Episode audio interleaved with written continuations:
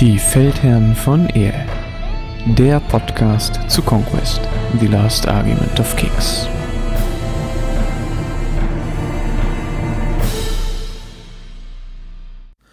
Hallo und herzlich willkommen bei den Feldherren von Ehe. Heute sind wir wieder zu zweit, der Christian und ich. Hallo zusammen. Wir haben uns heute für das, für das Format äh, überlegt, dass wir heute nochmal über das Turnier von Bedburg reden. Das ist zwar jetzt schon ein Momentchen her, aber hat sich leider terminlich nicht anders ergeben. Christian, du warst ja auf dem Termin in Bedburg. Jetzt mal ganz zum Anfang, ich glaube, das war das aktuell größte Turnier in Deutschland äh, für Conquest. Wie war es denn?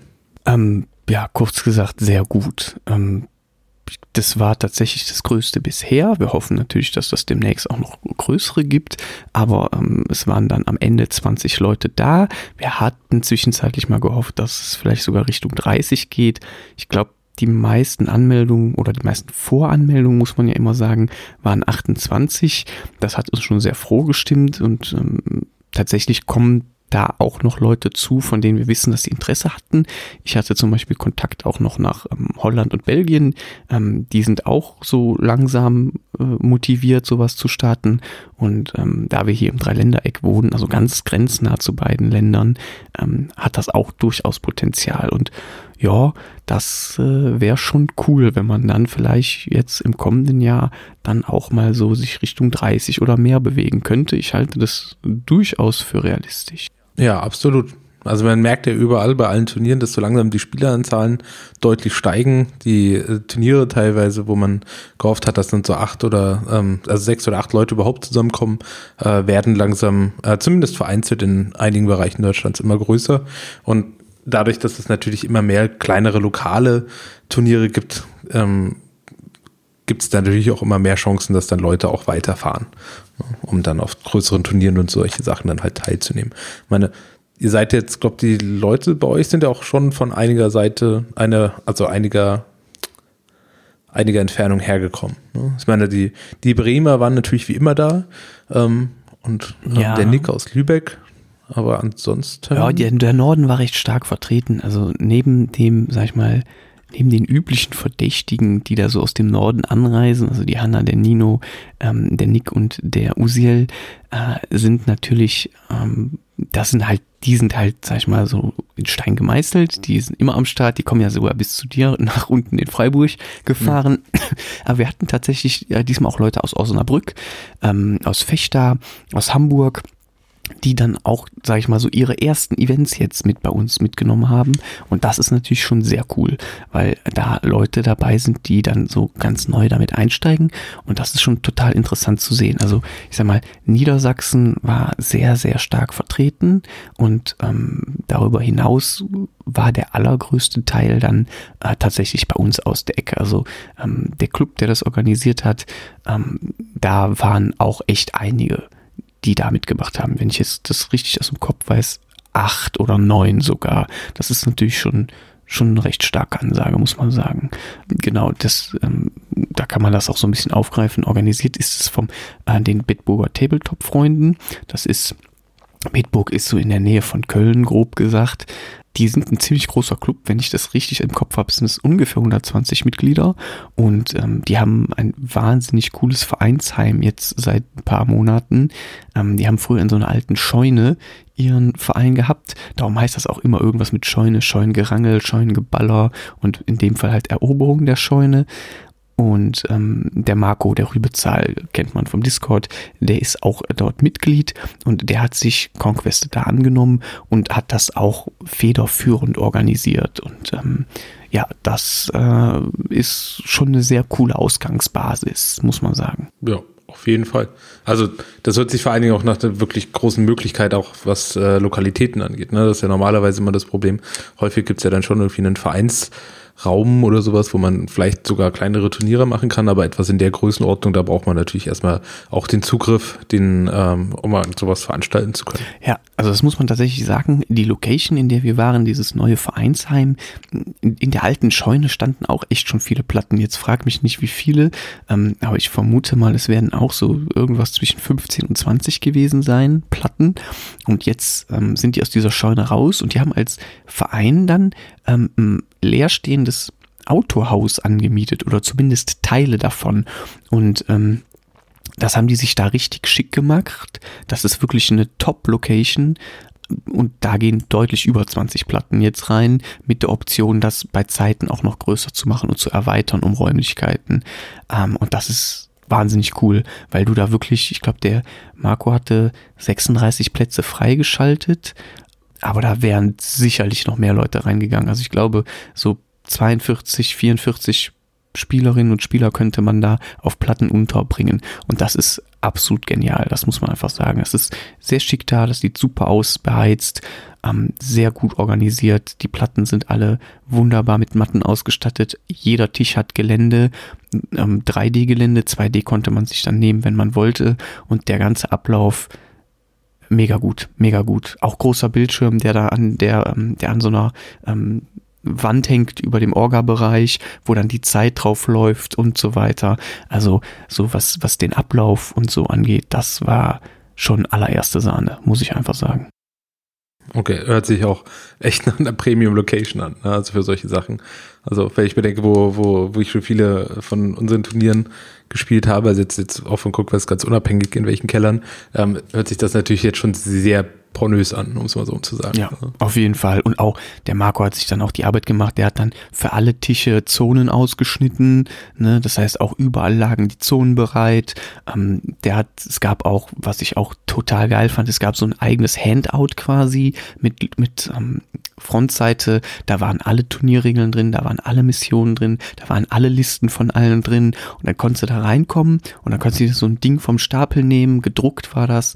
Hammer, mhm. absoluter Hammer. Also wirklich, das, also wenn mal da draußen Leute sowas organisieren, das ist natürlich Aufwand in der Vorbereitung, aber das sind ganz viele Kleinigkeiten, die da zusammenkommen, die das einfach so sehr aufwerten nochmal, weil das hilft einfach. Das ist so praktisch und also ich mir hat's richtig gut gefallen und ich habe auch von allen, die da waren, so wo man zwischendurch miteinander gesprochen hat und auch danach nochmal alle waren super zufrieden. Also es hat echt super gut geklappt. Okay. Ja, hört sich auf jeden Fall nach einem sehr erfolgreichen Turnieren und bei 20 Leuten und mit Luft nach oben können wir uns da wahrscheinlich auch auf einiges freuen nächstes Jahr. Auf jeden Fall. Gibt es denn da hat er denn schon gesagt, ob er das, also nur mal so als kleines Foreshadowing, aber hat er schon gesagt, ob er sowas nochmal machen will, jetzt im kommenden Jahr? Also ich habe ihn so verstanden, ja. Ähm, jetzt ist er, jetzt war der Trick, ähm, viele haben auch dann gefragt, oh, Marco, können wir nicht irgendwie zwei Tagesturnier draus machen, dann direkt den Sonntag noch dranhängen, das wäre so cool und super gut. Ich glaube, das hätte der Marco auch gerne gemacht. Das ging aber nicht, weil der quasi noch in der Nacht nach dem Turnier ähm, weit weg in den Urlaub geflogen ist ähm, auch familienbedingt. Und da war das einfach nicht möglich. Und der ist jetzt auch erstmal ein paar Wochen weg. Ich glaube, der ist nicht verschwunden, der ist auch noch im Discord übers Handy dann aktiv, denke ich mal. Ähm, aber äh, äh ich glaube, äh, da gibt's jetzt noch keine konkreten Pläne, aber so was so ich so als initiale Rückmeldung hatte, war der Verein war sehr zufrieden, dass das so groß war. Das war ja tatsächlich auch, glaube ich, deutlich größer als andere Spielsysteme. Klar, der Verein macht auch 40k-Turniere mit 140 oder 150 Leuten und solche Späße, ne? Aber hm. für so ein, sag ich mal, kleines System, wir müssen uns ja jetzt nicht mit 40k vergleichen, ähm, für so so, so ein Seitensystem war das wohl sehr groß bei denen. Und ähm, ich gehe fest davon aus, dass es jetzt im kommenden Jahr auch wieder Veranstaltungen geben wird. Ich denke mal sicherlich mindestens ein One-V-One-Turnier. Und ich weiß aber, dass der Marco genauso wie ich absoluter Fan von Teamturnieren ist. Also das finden wir beide richtig geil. Und ich glaube, da hätten auch ganz viele Leute Bock drauf. Aber das ist natürlich auch nochmal anders zu organisieren. Das ist dann auf jeden Fall ein Zweitages-Event und ähm, ja, da sind die Abläufe nochmal ein bisschen, bisschen komplizierter. Aber ich glaube, da stehen uns auf jeden Fall noch tolle, tolle Events ins Haus. Ja, bin ich mir sicher. Ja, sau gut. Ja, hört sich auf jeden Fall schon sehr vielversprechend an. Ne? Also fand es sehr schade, dass ich nicht teilnehmen konnte, aber das äh, habe ich zu Hause einfach nicht durchbekommen, nachdem ich drei Wochen Urlaub war, dass ich dann auch nochmal hinterhin Das ist auch ganz normal. Ne? Es hatten sich auch, glaube ich, wie gesagt, ja. 28 Leute angemeldet. Dann sind welche krank, dann sind die Kinder, dann ist doch was mit der Arbeit. Also ne, irgendwas ist immer die, das war jetzt so als Einstiegsevent trotzdem schon super gut. Äh, alle waren zufrieden und da wird dann drauf aufgebaut zukünftig, bin ich mir sehr sicher. Ja, sehr nice. Eine Sache, die ich noch, noch äh, so parallel mitbekommen hatte, war, dass es jetzt so eine kleine Besonderheit gibt oder gab, ähm, was die Organisation der Missionen anging. Ne? Kannst du das vielleicht nochmal ganz kurz erläutern? Ja, genau. Also in den allermeisten Turnieren ist es ja so, dass ähm, vorher ganz klar gesagt wird, so die drei Sachen werden gespielt und das ist auch quasi schon wochenlang vorher bekannt und dann kann man auch seine Liste so ein bisschen drauf zuschneiden. Ich kann das gut verstehen, was auch die Vorteile davon sind. Ich finde es auch nicht also ich bin jetzt auch kein Fan davon, wenn komplett random gewürfelt wird und irgendwas kommt und man hat keine Ahnung, weil es ja auch wirklich Missionen gibt, die nicht so optimal geschrieben sind. Ähm, der Marco hat das dann aber so gelöst, damit es ein bisschen interessant bleibt, aber trotzdem übersichtlich. Und das fand ich wirklich eine sehr gute Idee. Das Szenario für Spiel 1 war fest vorgegeben. Ne, das war also ein Szenario, das war fest. Und dann für Runde 2 gab es zwei Szenarien, die bekannt waren. Und davon ist dann an dem Spieltag eins ausgewürfelt worden. Und auch für Runde 3 gab es zwei Szenarien. Und auch das ist dann an dem Spieltag für Runde 3 ausgewürfelt wurden. Und die waren so gewählt, die fünf Szenarien, dass so alles abgedeckt war, ne, Killpoints, ähm, Zonen, ähm, Wechsel, ähm, Objectives, so, und da war halt quasi alles drin. Und ähm, man konnte seine Liste auch quasi vorbereiten auf diesen Pool, aber welche drei man dann genau spielen wird, das war nicht ganz klar. Also Szenario 1 war wirklich fix und dann die beiden nächsten waren dann halt mit einer leichten Varianz. Und ich hatte auch den Eindruck, dass das viele auch ganz gut fanden. Und also jetzt für die Leute, die das ähm, vielleicht noch nie gehört haben, warum hat er das gemacht? Warum hat er das auf diese Art und Weise gemacht? Ähm, weil tatsächlich ist jetzt, also zumindest aus unserer Sicht, das ist auch immer wieder mal eine Diskussion gewesen, ähm, wenn es so, so ganz fixe Szenarien gibt, dann gibt es manchmal das Problem, dass man Listen da sehr genau drauf zurechtschneiden kann und das schränkt das so alles ein bisschen ein und das nimmt so ein bisschen, also ich finde es dann immer sehr steif, weil das leider, und das ist tatsächlich auch so eine Sache, oft auch auf dieselben Szenarien hinausläuft. Ähm, jetzt ist im aktuellen Paket auf jeden Fall ein paar, die nicht so gut sind, aber einige, die auch gut sind. Und ich habe so das Gefühl, trotzdem neigen viele dann zu bestimmten Szenarien, die dann immer und immer wieder gespielt werden. Und das sollte jetzt zum einen ein bisschen so das Feld erweitern und zum anderen konnte man so sicherstellen, ähm, dass auch einfach, sage ich mal, ja, in den Listen vielleicht ein bisschen allgemeiner mehr Varianz festgehalten wurde, weil dann nicht klar war, okay, es sind drei Szenarien und ich brauche in allen drei eine bestimmte Einheit, mit der ich immer dasselbe machen kann, sondern man musste sich ein bisschen flexibler aufstellen. Und ich finde das eigentlich ganz, ganz cool, weil es das auch so an dem Tag selber noch ein bisschen spannender macht. Man kommt da an und man quatscht erstmal und dann, dann werden die Szenarien bekannt gegeben und dann weiß man, ne, worum es geht und also ich fand es einfach cooler und ich glaube, ähm, dieses ganz steife, immer dieselben Szenarien spielen, das sollte dadurch so ein bisschen ähm, ausgehebelt werden. Hattest du denn den Eindruck, also ich glaube, wir hatten das ja schon mal in einer anderen Folge, ähm, dass du da eher pro bist und ich da eher kontra. Ähm, wobei ich jetzt auch, jetzt kontra ist da vielleicht auch viel gesagt, sondern ich persönlich sehe da einfach, glaube, den Mehrwert nicht so drinne richtig zu sehen. Aber das ist natürlich auch immer sehr stark Empfindenssache. Ähm, aber hattest du den Eindruck auch, dass es die, die Listen auch tatsächlich von den Leuten geändert oder beeinflusst hat? Boah, das kann ich tatsächlich gar nicht so genau sagen. Ähm, ich glaube, es hat zumindest alle dahin gebracht, sich mit den Szenarien noch ein bisschen mehr auseinanderzusetzen, also auch mal ein bisschen links und rechts zu schauen. Ähm, wir hatten jetzt auch, mhm. glaube ich, einen unglaublich großen Anteil an Leuten dabei, für die das das erste Event war und die auch generell noch nicht so lange im System sind. Ich glaube, da war der Anteil tatsächlich sehr groß. Ähm, bin mir da aber nicht hundertprozentig sicher. Ich weiß es zumindest für den Teil, der hier aus der Gegend ist. Ähm, da waren bestimmt sechs, sieben Leute mindestens dabei, wenn nicht sogar noch mehr, ähm, die erst seit ein paar Wochen oder wenigen Monaten mit dabei sind. Ja, also ich finde es einfach cool, weil es dann noch mal ein bisschen frischen Wind reinbringt. Es ist ja auch keine, hm.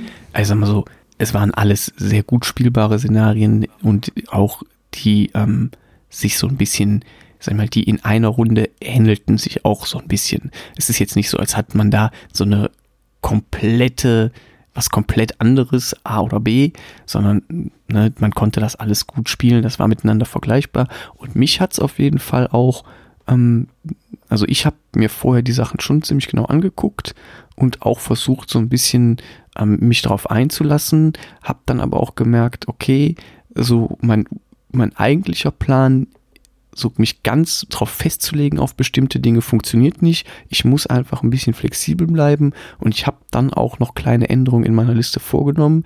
Wenn ich, glaube ich, so drei Fixe gehabt hätte, wäre ich mit einer anderen Liste aufgetaucht. Also dasselbe Konzept, aber dann hätte ich Kleinigkeiten nochmal geändert. Aber ist müßig. Ähm, ich glaube, die, die Leute, die wissen, was sie tun, die kommen auf allen Szenarien gut parat. Ja, ja, ja, absolut. Man, das ist auch so, also müssen wir das Thema jetzt auch gar nicht weiter ausführen. Also ich verstehe total den Hintergedanken dazu. Ich Ne, wir diskutieren das ja dann meistens immer auf einer theoretischen Ebene. Klar. Darum hat mich einfach mal interessiert, was da, ähm, was da so dein Eindruck war und ob da, ne, ich meine, ich kenne das jetzt von anderen Systemen, wenn, wenn solche variablen Missionen sind, da wird dann immer sehr viel diskutiert. So hier, ich habe diesen Teil mitgenommen, weil Cross ähm, für Mission X braucht man das ja unbedingt. Darum kenne ich das jetzt von anderen Systemen durchaus. Gut, aber so, aber so einen Riesenunterschied gibt's ja zwischen den einzelnen Szenarien bei Conquest jetzt auch nicht unbedingt. Genau, ne? Das ist ja eher die Frage so, wie viel Druck musst du dann machen? Aber du musst dich dann auch immer eben quasi einfach dynamisch anpassen, weil du hast dann zum einen die Mission und dann natürlich immer noch mal hoffentlich auch in jedem Spiel dann neuen Gegner. Ja, genau, ja, das. Also jeden Gegner, den man noch nicht kennt. Das heißt, dann kommt da jemand mit einer anderen Fraktion. Je nachdem, wie gut man die kennt, ist das ja alles komplex genug. Gut, aber dann würde ich einfach mal ganz kurz auch über deine Spiele sp ähm, reden. Du hast ja drei Spiele an dem Tag gemacht. Ihr seid eingestiegen mit Echolon, sehe ich gerade. Also quasi die Standardmission vom Herrn. Ja, genau. Ähm, glaubt ja, jeder wahrscheinlich schon bis zum Erbrechen gespielt. Ähm, genau, ich sehe, du bist da gegen Hanna ran. Ja, das ähm, war tatsächlich ganz interessant. Ähm, ich habe dann in den Paarungen, die dann zufällig gemacht wurden, äh, in der ersten Runde die Hanna ähm, erwischt die hat sich auch sehr gefreut. ähm, die hat ja auch so einen kurzen Bericht in ihrem Blog geschrieben. Ähm, wen das interessiert, die können wir vielleicht dann auch noch verlinken. Äh, Brave Humans oh, ja, Stick. Da hat auch, ich bin gar nicht sicher, irgend noch jemand hat da, glaube ich, ähm, auch, auch was zu dem Turnier und seinen Spielen geschrieben, bin mir aber nicht ganz sicher, ob es dazu oder zu. Ah, das war der Nino. Ja, genau. Ähm, ja, das äh, war auch, glaube ich, so für mich das relevanteste Spiel. Ähm, die hat natürlich ihre Knüppelliste ähm, mitgebracht, äh, Doppel Crimson, Doppel Agent Dawn, ganz viele Schützen und ähm, ja, ich war, ich, also ich war innerlich auch ein bisschen angespannt, habe mich aber auch sehr darauf gefreut, weil es immer ein, ein Genuss ist, gegen Hanna spielen zu dürfen.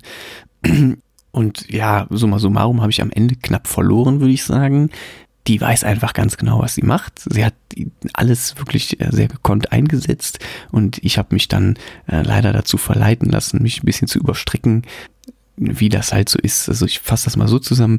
Ich habe am Anfang gut Druck gemacht, konnte dann in der Mitte des Spiels auch punktemäßig vorgehen und hatte dann aber das Problem, ähm, dass äh, mit den anrückenden Ascent Dawn, so auf Runde 4 und 5 kamen dann alle Heavies langsam und ich wollte halt davor schon was machen und ähm, wollte meine Strix gekonnt einsetzen, um da Leute im Nahkampf zu binden und einen Stau zu produzieren und ähm, habe dann aber in meinen ersten vier Charge-Würfen vier Einsen gewürfelt. Das war natürlich äußerst ungünstig.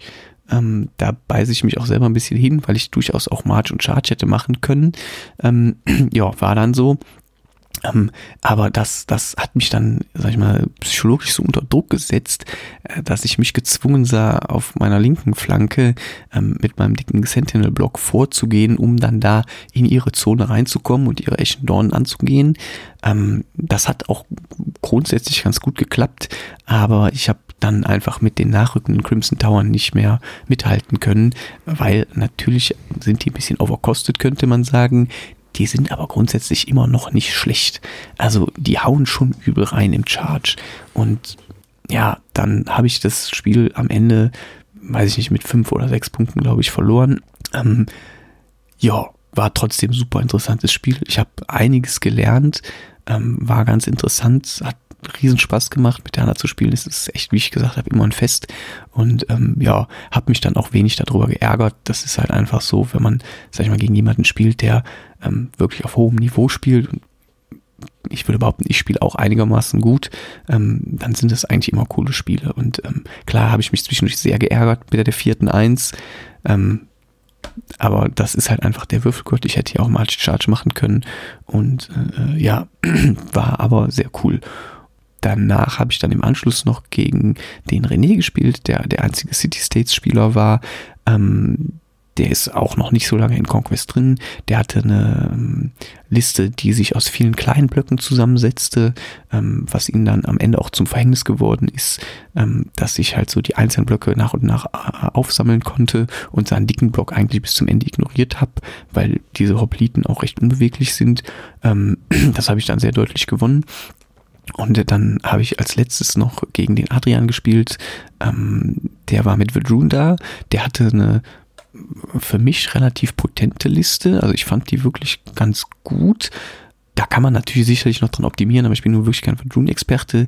Ähm, der hatte aber das glaube ich, der ist das zu vorsichtig angegangen.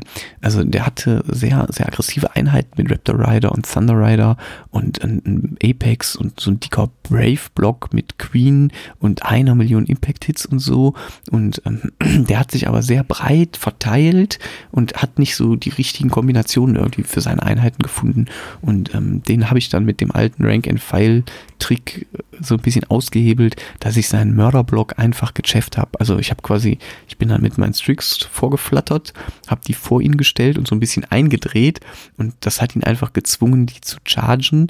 Und da er aber ja gezwungen ist, beim Charge ranzuklappen, mir quasi seine Flanke zu zeigen. Und dann hat er den gecharged und stand dann da und dann natürlich sind die Streaks sofort weg, aber das ist mir ja egal, weil dann steht der blöd da, muss ich erst wieder drehen, kann dann erst wieder nach vorne und so habe ich mir einfach mega viel Zeit erkauft und ähm, dann über die Punkte äh, recht deutlich gewonnen. Zum Ende des Spiels habe ich, glaube ich, auch das Allermeiste von seiner Armee dann noch ähm, ähm, ausgeschaltet, bevor dann die Zeit zu Ende war. Und ja, das war dann auch ein, ein recht deutliches Spiel. Das heißt, ich habe eine ähm, knappe Niederlage gegen die Hanna, die das Turnier gewonnen hat, auch am Ende. Und dann zwei sehr deutliche Siege bei aber auch zwei sehr schönen Spielen mit sehr netten Leuten. Und ähm, das hat dann mich auf Platz sieben gesetzt, wo ich irgendwie nicht mit gerechnet hatte, weil ich irgendwie gedacht hätte, mein Strengths of Schedule müsste ja was besser sein. Aber gut, da hat man dann, und das ist ja, was mich als Strengths of Schedule ein bisschen stört immer, da hat man dann halt einfach das Problem, ich habe ja keinen Einfluss darauf, wie die anderen Leute, gegen die ich so spiele, spielen. Und ähm, ja, der, der, äh, die anderen beiden haben halt, äh, sag ich mal, nicht so gut abgeschnitten, eher schlecht abgeschnitten, da im unteren Drittel beide, wenn ich das richtig erinnere. Und ähm, da hilft mir dann auch der Sieg von der Hanna ganz oben am Ende nichts, sondern das zieht meinen Strengths of Schedule einfach wahnsinnig runter. Ja, das ist dann einfach so. Ich glaube, das funktioniert bei drei Spielen einfach auch nicht so mega gut. Bei einem Fünfer Turnier, also fünf Spiele über zwei Tage verteilt, ähm, hätte ich dann halt einfach die Hoffnung, mich dann noch sehr viel weiter oben platzieren zu können, wenn ich meine beiden Folgespiele auch noch gewinnen könnte. Aber gut, ist dann müßig. Ähm, ich bin ja eh Fan von so 20-0-Matrixen. Ähm, ich hoffe, dass es da demnächst äh, vielleicht auch mal die ersten Versuche gibt. Ich habe gehört, dass das große Teamturnier, was in Slowenien gemacht werden soll, die werden versuchen, mit so einer 20-0-Matrix äh, zu arbeiten, weil du natürlich in Teamturnieren auch nochmal, aber auch andere, sagen wir mal, Faktoren berücksichtigen musst ist, muss man schauen, wohin sich das entwickelt. Ähm, insgesamt hat mir das aber wahnsinnig viel Spaß gemacht, auch wenn ich mich ausnahmsweise mal nicht im äh, äh Treppchen wiederfinden konnte. Ja. Ja, hört sich doch nach einem, also zumindest mal einen schönen Hobbytag an. Ne? Auf jeden Fall. Ich habe das sehr so. genossen. Ich komme halt auch nicht so viel zum Spielen. Ne? Das habe ich auch, das sage ich ja regelmäßig. Ich spiele so ein Spiel im Monat, wenn es gut läuft. Und ähm, dann ist so ein Tag mit drei Spielen für mich einfach ein absolutes Fest. Also ich genieße das dann total. Es macht einfach unfassbar viel Spaß und da muss man natürlich auch dazu sagen, auch ähm, der Nino, der sich auf Platz zwei äh, gesetzt hat und die Hanna und der Nick und ne, der Tjade ja auch mit der Hanna, ähm, die spielen halt auch alle mehrmals die Woche und das ist, das merkt man schon. Die haben einfach sehr viel ähm, Souveränität im Spiel. Das ist schon ist schon cool zu sehen, auch wie schnell die ihre Entscheidung treffen, wie genau die alles wissen. Ähm, das ist, ist schon immer sehr interessant. Ja, dagegen hat man, das, das muss man auch einfach dazu sagen, das ist halt auch, äh, wie bei vielen äh, Wettstreiten, ist es auch einfach so, dass man da wirklich einfach auch Übung braucht. Ne? Und einfach auch in verschiedenen Sachen auch einfach reingelaufen sein muss. Ähm, das ist auch einer der Gründe, warum ich zum Beispiel, nur mal ganz kurz nochmal das Thema anzukratzen, warum ich dann halt zum Beispiel solche Sachen wie drei feste Szenarien mag, weil es für wenig Spieler da die gleiche Möglichkeit gibt, ähm, da sich da auch entsprechend gut drauf vorzubereiten, weil die Leute, die zum Beispiel wirklich viel spielen, die werden das eh alles bis zum Erbrechen gespielt haben. Ne? Das heißt, also für die macht es tatsächlich keinen Unterschied. Ähm, das macht, also für ich persönlich finde es ist für die Einsteiger dadurch einfacher, ähm, da mal reinzukommen und sich da besser darauf vorzubereiten. Aber ähm, ja, kann ich auch total das verstehen. Ist ja, das ist einfach auch eine Frage von Zugänglichkeit. Das, über das 20.0-System müssen wir auch irgendwann nochmal reden, weil das habe ich ehrlich gesagt auch noch nicht so richtig geblickt, ähm, wie das am Ende des Tages funktionieren soll. Weil ich kenne jetzt vor allen Dingen eigentlich dieses Strength of Schedule System, finde ich eigentlich auch ganz gut. Ähm, also ich fand das immer ganz gut für, für, ähm, für Dreier-Turniere an einem Tag, ähm, weil das so ein bisschen auch abgewichtet, so wie viel Glück oder Pech man halt auch in der Paarung hatte. Ähm, was natürlich jetzt bei einem drei, also bei 20 Leuten mit nur drei Spielen äh, hast du da zwangsweise, mich überrascht dann tatsächlich, dass das nur zwei Leute haben, die da drei Siege haben. Ne, das kann man dann, ich glaube, wir hatten auch schon bei kleineren Turnieren einfach Situationen, wo dann drei Leute gewonnen haben ne, und sich dann quasi die ähm, das Treppchen dann untereinander aufteilen mussten. Das ist auch einfach bei so vielen Leuten, glaube ich, einfach nicht mehr stemmbar ne, für die Größenordnung. Ja, das ist klar. Ne? Das ist eigentlich, sobald du eine gewisse Größe im Turnier hast, musst du halt dann das fein ausdifferenzieren. Aber es ist halt genau eine der Stärken von diesem 20-0-System, ähm, dass die Ergebnisse da am Ende sehr viel mehr noch ja, über den Score gehen. Aber das ist, äh, das ist eine eigene Diskussion, das können wir gerne mal in einem eigenen Format machen. Ähm, ist ja vielleicht dann auch interessant, äh, wenn dann dieses Teamturnier da Ende Januar gelaufen ist. Vielleicht kann man da auch sich mal irgendwie so ein bisschen ähm, ähm, Erfahrungsberichte von denen reinholen, wie die das überhaupt organisiert haben, wie die das gemacht haben. Und ähm, ja, dann gucken wir mal, was dabei rumgekommen ist. Es ist, es ist tatsächlich auch gar nicht so einfach auf Conquest anzuwenden, muss ich auch sagen. Ähm, weil das von den Siegbedingungen her, also da muss man einige Dinge berücksichtigen. Das ist, glaube ich, nicht ganz so einfach. Ich glaube, die, die, der Max, der das da unten organisiert in äh, Slowenien, der kommt, glaube ich, aus Tschechien, ähm, der hat da schon eine ganz gute Idee. Aber auch da, da muss man erstmal schauen, wie es dann am Ende wirklich gelaufen ist ist alles noch Zukunftsmusik. Ja, ich meine, als Zusammenfassung, wenn ich das jetzt noch richtig im Kopf habe, ist es ja bei der 20-0-Matrix quasi, dass das immer normalisiert wird auf 20, 20 zu 0 und dann quasi Verhältnissiege quasi gemacht werden. Oder? Ja, es wird, es wird quasi dann über die ähm, Punkte gegangen. Ne? Also wenn du jetzt, sag ich mal, du gewinnst mit einem gewissen prozentualen Abstand, sagen wir mal, beide haben gleich viele Punkte am Ende des Spiels, das ist ein Unentschieden, dann würde das 10-10 gewertet. Und wenn einer knapp gewinnt, dann ist es halt 11 zu 9, bisschen mehr Abstand, 12 zu 8 und so weiter. Ne? Das heißt, wenn ich komplett super deutlich gewinne, den anderen quasi von der Platte gefegt habe und mehr als doppelt so viele Siegpunkte, dann kriege ich vielleicht ein 20 zu 0. Und das macht natürlich dann einfach eine Gewichtung des Sieges. Ne? Und so kann es tatsächlich sein, dass ich zum Beispiel zwei Spiele sehr knapp verliere mit 9 zu 11 und ein Spiel aber super deutlich gewinne. Und dann komme ich halt trotzdem auf eine relativ hohe Punktezahl. Ja, weil ich halt, also dann wird einfach der Sieg und wie, wie das Spiel am Ende ausgegangen ist, ne, weil das wird dann einfach mit berücksichtigt. Weil das ja schon auch einen mhm. Unterschied macht. Ne, ich habe jetzt zum Beispiel gegen die Turniersiegerin super knapp nur verloren und dann zweimal super deutlich gewonnen. Also wirklich extrem deutlich. Und andere Leute haben vielleicht auch gegen die Hanna aber sehr deutlich verloren und zwei Spiele ganz normal gewonnen oder sogar nur knapp gewonnen.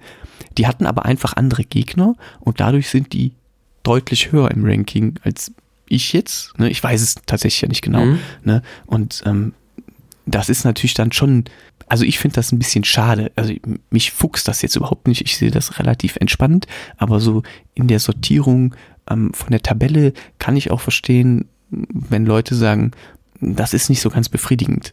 Also ich muss dazu sagen, also jetzt Okay, jetzt kommt es gerade auch gerade wieder, weil ich weiß, dann hatten wir nämlich früher mal bei den 40k-Turnieren auch solche Diskussionen.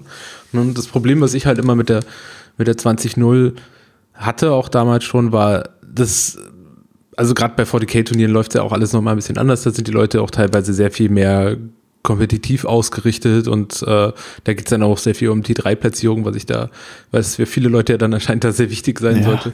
Oder sehr, es sehr, ist schon sehr ist, ne? Und ja. das Problem ist beim 20-0-System, halt, dass das halt natürlich so eine Art Snowballing halt macht. Ne? Also du hast dann, eine, du, du beförderst dich halt sehr weit hoch, wenn du quasi ähm, zwei sehr leichte Gegner zum Beispiel bekommst. Ne? Darum mag ich ja auch das Strange of Schedule-System eigentlich, weil du dann zum Beispiel auch siehst, wie hat denn der andere performt und das setzt ja deinen Sieg dann auch wieder in Verhältnis. Ne? Also wenn du zum Beispiel jemanden 20-0 wegklatscht, sage ich jetzt mal, ne, und ähm, der dann aber im Rest des Turniers quasi eigentlich auch, vielleicht weil er gerade neu angefangen hat und sich erstmal reinfinden muss, auch nicht gut performt, sagt das ja auch was über deinen Sieg weg, äh, über deinen Sieg aus, im Gegensatz zu einem jetzt einer reinen Punktzahl, wenn du den halt dann 20-0 bekommen hast, ne? Und dann der Stranger Schedule danach gar nicht mehr beachtet wird. Ja, okay, gut. Aber wenn, wenn, wenn du jetzt natürlich jemanden kriegst, sag ich mal, der total neu im System ist und da kriegst du, du gewinnst das erste Spiel ganz deutlich. So, und dann kriegst du danach, dann hat, dann hast du ganz deutlich gewonnen und dann kriegst du in der zweiten Runde jemanden, äh, der sein erstes Spiel auch deutlich gewonnen hat. Es liegt aber einfach daran, dass da zwei Leute in der ersten Runde miteinander gespielt haben, die auch beide total neu im System sind. So, und dann mhm. quasi der in der zweiten Runde wird relativ sicher, der hat zwar mit Glück gegen den anderen Neuling in der ersten Runde sein Spiel noch gewonnen, aber der wird sehr sicher auch in den anderen Spielen nachher nach unten durchgereicht. So, dann hast du quasi die ersten zwei Spiele in deinem Turnier deutlich gewonnen, aber dein Strength of Scale wird trotzdem super weit runtergezogen und du hast gar keinen Einfluss darauf, egal wie gut du gespielt hast, da irgendwas dran zu machen. Und das ist halt auch total unbefriedigend. So, dann heißt, dir sind quasi Leute zugelost worden, die du deutlich besiegt hast, aber weil die im Rest des Turniers nicht gut performen werden, kannst du quasi fast schon nicht mehr gewinnen, weil halt einfach dein SOS dadurch runtergezogen wird. Und da hast du, da kannst du nichts gegen machen. So, egal wie gut du gespielt hast. Und das finde ich unbefriedigend. Okay, verstehe. Aber ich, ich kann okay. das natürlich trotzdem auch verstehen, was du sagst. Und ich kann auch verstehen, das hat Jana, glaube ich, auch schon mal geschrieben, oder der Nick, ich weiß es nicht mehr genau, dass natürlich so ein 20-0-System das ein bisschen provoziert, dass man auch mit möglichst hohem Abstand gewinnen möchte. Ja, und das führt natürlich auch dazu, dass wenn man gegen neuere Leute spielt, man vielleicht ein bisschen härter spielt und vielleicht dann auch da bisschen mehr Tempo macht, damit man dann eben noch die Punkte holt, um seinen Score noch ein bisschen nach oben zu treiben. Das ist natürlich ein ja, Risiko, was dann besteht. Ja, kann ich absolut nachvollziehen. Oder oder was bei uns damals beim, bei den 40k-Turnieren dann, äh, wodurch das mich aufgekommen ist, dass dann äh, jetzt Leute, die da sehr viel drauf forcieren, dann Leute fordern, wo sie wissen, dass sie die hoffentlich dann halt wegklatschen, um dann halt einen möglichst hohen Score zu kriegen. also daher, äh, das ist jetzt natürlich Gut, ein das ist, anderes Problem. Das ja. ist aber, aber, natürlich etwas, was man als Community so ein bisschen auch regeln kann, indem man das dann auch einfach offen anspricht und sagt, was ist das denn für ein Müll und dann auch den Leuten dazu anrät, solche Herausforderungen gar nicht erst anzunehmen. Ne? Ja, ja, absolut. Ja, wie gesagt, darum, also das war bloß das, was wir damals hatten. Ne, darum hatten wir, glaube ich, auch in Frankfurt waren wir immer bei einem SOS-System. Ähm, aber ich finde SOS ja. auch grundsätzlich sehr gut, aber ich finde es besser, wenn es mehr Spiele sind. Ne? Ja, absolut. Ja, also aber jedes System wird besser, wenn es mehr Gut, Spiele sind. Das grundsätzlich natürlich auch, klar. Ja, es ist natürlich, am Ende muss man ja auch sagen, ne, auch bei diesem 20-0-System, ähm, klar, je weiter dann das Turnier läuft, desto genauer differenzieren sich die Punkte dann auch aus. Ne, spätestens in Runde drei kriegst du dann ähnlich wie bei SOS auch jemanden mit einer sehr ähnlichen oder genau gleichen Punktzahl, der dann also bis dahin auch zwei sehr ähnliche Spiele gespielt hat. Also das gleicht sich ja dann nachher auch an, immer weiter. Mhm. Ja, absolut. Also die ganzen Systeme werden halt, also ich finde es auch immer darum, die, die Diskussion, ähm, also absolut nachvollziehbar, aber ähm, dadurch, dass es sich bei fast allen Systemen, egal welches man davon ähm, nimmt, ich glaube, die unterscheiden sich alle dann am Ende des Tages nur sehr marginal ja. auf drei Spiele. Ne? Auf fünf Spiele gleichen sich alle so ein bisschen an, weil es sind halt dann halt fünf Spiele, ähm, über die dann die Daten gesammelt werden und dadurch wird es auf natürliche Weise dann auch einfach besser. Ne? Ähm, ja, aber verstanden dann würde ich einfach noch mal ein bisschen, also würde mich jetzt vielleicht auch noch interessieren, was wurde denn so gespielt? So insbesondere so in den Top-Riegen, beziehungsweise in den Top-Riegen oder in den äh, je Volk. Ne? Also wir haben ja jetzt hier auch, sehe gerade, manche Völker haben wir tatsächlich nur einen Teilnehmer, da können wir auf jeden Fall auch mal reinschneiden. Ähm, genau, da würde ich einfach mal anfangen äh, oben mit Hannas Liste. Genau, die hat ihre anscheinend auch von der Kelpicon, ähm, so heißt die Liste nämlich, ähm, genommen. Das ist ein Relentless Drill mit einem ähm, Imperial Officer als Warlord, äh, zwei Mercenary Crossbowmen, Imperial Rangers, Noble Lords, zwei Mercenary Crossbowmen, mal wieder, zwei Household Knights, jeweils in der Minimalvariante und dann ein Priority Commander mit zweimal Crimson Tower und zweimal Ashen Dawn. Ne? Noch ein bisschen Kleinkram, Standarten und ein bisschen Ausrüstung, aber das ist so grundsätzlich die Liste. Glaub, wurde auch schon international schon mehrfach ähm, schon sehr häufig diskutiert. Ähm, glaube, die ähm, Kollegen über dem Teich sehen die Stärke von der Liste jetzt nicht so stark. Ähm, ich glaube, da muss man auch mal reingespielt haben, um es ähm, zu verstehen, wie es funktioniert. Grundsätzlich ist die Idee der ganzen Liste eigentlich, dass man einfach vier Crossbowmen hat, die sehr schnell und ein Imperial Ranger natürlich, die sehr schnell ähm, einfach Fläche auf der Platte einnehmen und mit Fläche meine ich damit, dass sie einfach aufmarschieren und dann ähm, einfach upscreenen. Das heißt, alles, was aufs Feld kommt, guckt dann erstmal in vier Crossbowmen und einen äh, Ranger Corp rein. Dann kommt in der zweiten Runde, kommt dann, oder in der dritten Runde spätestens, kommen dann die Household Knights und dann geht's dann eigentlich auch schon los mit den ähm, jeweiligen Ashen Dawn Varianten. Genau. Ne? Hier allerdings noch in der netten Variante. Das sind noch Dreierblöcke, das kann man auch als Fünferblöcke spielen, das, dann wird's richtig eklig. Ähm, aber ja, die Crimson Tower, wie du vorhin schon gesagt hast, sind vielleicht ein bisschen overpriced, wenn man sie alleine kaufen möchte. Ähm, aber die Ashen Dawn sind aktuell einfach das Brett für die 100 Kingdoms. Und ich würde jetzt auch mal sagen, ähm, dürften wahrscheinlich auch in keiner kompetitiven Liste fehlen, die auf den oberen Rängen mitspielen möchte. Einfach weil die Ashen Dawn arbeiten einfach gerade unfassbar viel für die 100 Kingdoms. Ja, ja, das muss man schon sagen. Also ich bin da auch ein bisschen zwiegespalten. Das ist auch die gängige Meinung, dass äh, All of Ashen Dawn halten die 100 Kingdoms so ein bisschen am Leben. Ähm, die sind halt so deren Lifeline, weil denen ansonsten echt ein Amboss fehlt. Das finde ich, sehe total auch. Ohne die Ashen Dawn haben 100 Kingdoms eigentlich echt eine sehr schwache, äh, sehr schwachen Rooster. Also insgesamt eher schwächere Einheiten. Ähm, aber ob dieser Amboss auch gleichzeitig noch einer der brutalsten Hämmer im Spiel sein muss, das ist halt so ein bisschen fraglich. Ähm, die sind halt echt das absolute Allrounder-Paket. Also ich sage immer, das ist die eierlegende Wollmilchsau, weil es nichts gibt, was die nicht können. Die haben sehr gute Bewegung, unfassbar gute Defense und dazu sind die auch noch sackstark im Angriff. Ne, Gerade mit Wedge, dann kommen die auf Cleave 2, die haben gleich vier im Profil und eine Million Attacken pro Modell. Ähm, das ist einfach krass. Und Blessed braucht man halt einfach. Ich meine, die haben Blessed. Und der Trick an Blessed ist, man kann es nur einmal benutzen. Man muss sich entscheiden zwischen offensiv und defensiv einsetzen. Aber wenn ich gleich vier im Profil habe, dann muss ich es ja gar nicht offensiv einsetzen, dann kann ich es immer defensiv benutzen. Und mit Resolve 5 und nativer Rüstung 4 und 6 Leben pro Ding ist einfach, also für 240 Punkte das ist krank. Also das ist dermaßen krank. Ähm, klar, die werden gebraucht, aber ob die so gut sein müssen, weiß ich nicht. Also das ist, ich finde es drüber deutlich. Ähm, ne, ich sehe, ich sehe die Diskrepanz zwischen denen und dem Rest in dem Armeebuch, ähm, die ist da. Aber ob das das rechtfertigt, solche Geräte äh, aufs Feld zu schmeißen von Parabellum aus, ne, die gibt es, die sind da die kann jeder spielen, so viele wie er will. Die haben ja auch als Heavy den Nachteil, dass sie spät kommen und dass man Crimson Tower dazu kaufen muss. Ne? Klar, das ist, sind sehr wahnsinnig viele Punkte, die da investiert werden müssen. 1000 Punkte ist die Hälfte der Armee, ähm, die die Hanna da insgesamt investiert hat. Aber am Ende, unterm Strich, sind die einfach eine absolute Bank. Und damit umzugehen ist nicht so einfach. Wobei man dazu sagen muss, also das sind 500 Punkte für die Ashen Dawn und quasi 500 Punkte für die Crimson genau. Tower und den Priority Commander. Ähm, ja, die Ashen Dawn sind halt mit Blessed, sind die und Defense 4 und Resolve 5 sind die natürlich unfassbar zäh. Hm. Eines der Sachen, ähm, die haben halt keine Evasion, also haben halt keine, ist jetzt äh, immer noch viel, ne? aber ähm, was gegen die eigentlich vor allen Dingen dann auch hilft, ist dann zum Beispiel sowas wie Beschiss, ne? wo einfach viel also idealerweise sowas wie, wie, keine Ahnung, von der Dragon, irgendwas mit Armor Piecing, da haben die einen Defense 3 und 6 Lebenspunkte dagegen. Ne?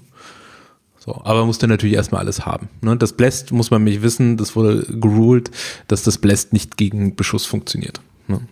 Das funktioniert nur für Charge oder Clash Actions, das heißt Beschuss oder Magie ähm, ist hier natürlich ähm, dann interessant, wobei Magie häufig auch noch ein bisschen Schaden durch seine Resolves ähm, hinten dran rauszieht, was mit Resolve 5 nativ erstmal irrelevant ist. Das stimmt, ja. Nee, natürlich, ich habe auch, ich habe tatsächlich in meinem Spiel auch beide echten Dornblöcke dann zerstört bekommen. Das geht, da gibt's da gibt's Möglichkeiten. Ähm, es ist einfach nur sehr schwer, man muss viel investieren. Ein bisschen Glück gehört vielleicht auch dazu. Der Trick ist aber einfach an den, da butterst du ohne Ende rein und das, was du da reinsteckst, fehlt dir halt an anderer Stelle. Und äh, dann sind, wie gesagt, Crimson Tower auch nicht so schlecht vor allem mit diesem ganzen Beschuss, mit dieser ganzen Beschussunterstützung, dass die dann nicht den Rest noch abräumen können. Ähm, ja, muss man natürlich auch spielen so. können. Ne? Also man muss das tatsächlich auch so von der von der Positionierung, von dem ähm, von dem, wie sich die Einheiten gegenseitig unterstützen, das muss man schon auch wirklich gut machen. Das ist also jetzt auch nicht, dass das ein Selbstläufer ist, dass man einfach das stelle ich halt aufs Feld und dann renne ich über alles drüber. Äh, gar nicht. Das ist gar nicht so leicht zu spielen, was man auch daran erkennt, dass der Letztplatzierte im Turnier eine ganz ähnliche Liste wie die Hanna hatte. Ähm, ne? Die ist aber dann halt eben ganz weit unten gelandet. Der ist aber natürlich auch ganz neu im System gewesen. Also der Techie ist Platz 20, ähm, hat eine ganz ähnliche Liste, hat aber auch erst sein drittes, viertes und fünftes Spiel in Conquest dann auf dem Event gemacht. So, also ne, ist kein Selbstläufer, muss man auch können. Absolut, also na, ich meine, das ist halt auch so so Problem an der Liste, ne? wenn, wenn du damit klarkommst, also quasi die eine Antwort auf den Beschuss hast am Anfang. Ja. Ne? Ähm, dann sieht es halt auch ganz schnell schlecht für die Liste aus. Ne? Und dann kommt es natürlich sehr viel auf Spielgeschick an. Definitiv. Ja. Gut, aber wie gesagt, also das ist eine Liste. Ich meine, die hat am Ende auch nur vier Einheiten, die wirklich arbeiten ne, die auch punkten müssen. Ja. Ne, weil alles andere punktet Doch, auch nicht. Die, die Household heißt, also, die, also die Household Knights. Also die genau, zwei Household Knights. Halt. Ja. Das ist der Trick. Die sind nur dafür da, eigentlich zu punkten und zu stören. Und die Charaktere ja, in den Crossbows oder den Rangern, die können natürlich auch noch punkten. Also die Liste kann sehr viel besser punkten, als man auf den ersten Blick denkt. Hm. Hm. Okay. Verstehe.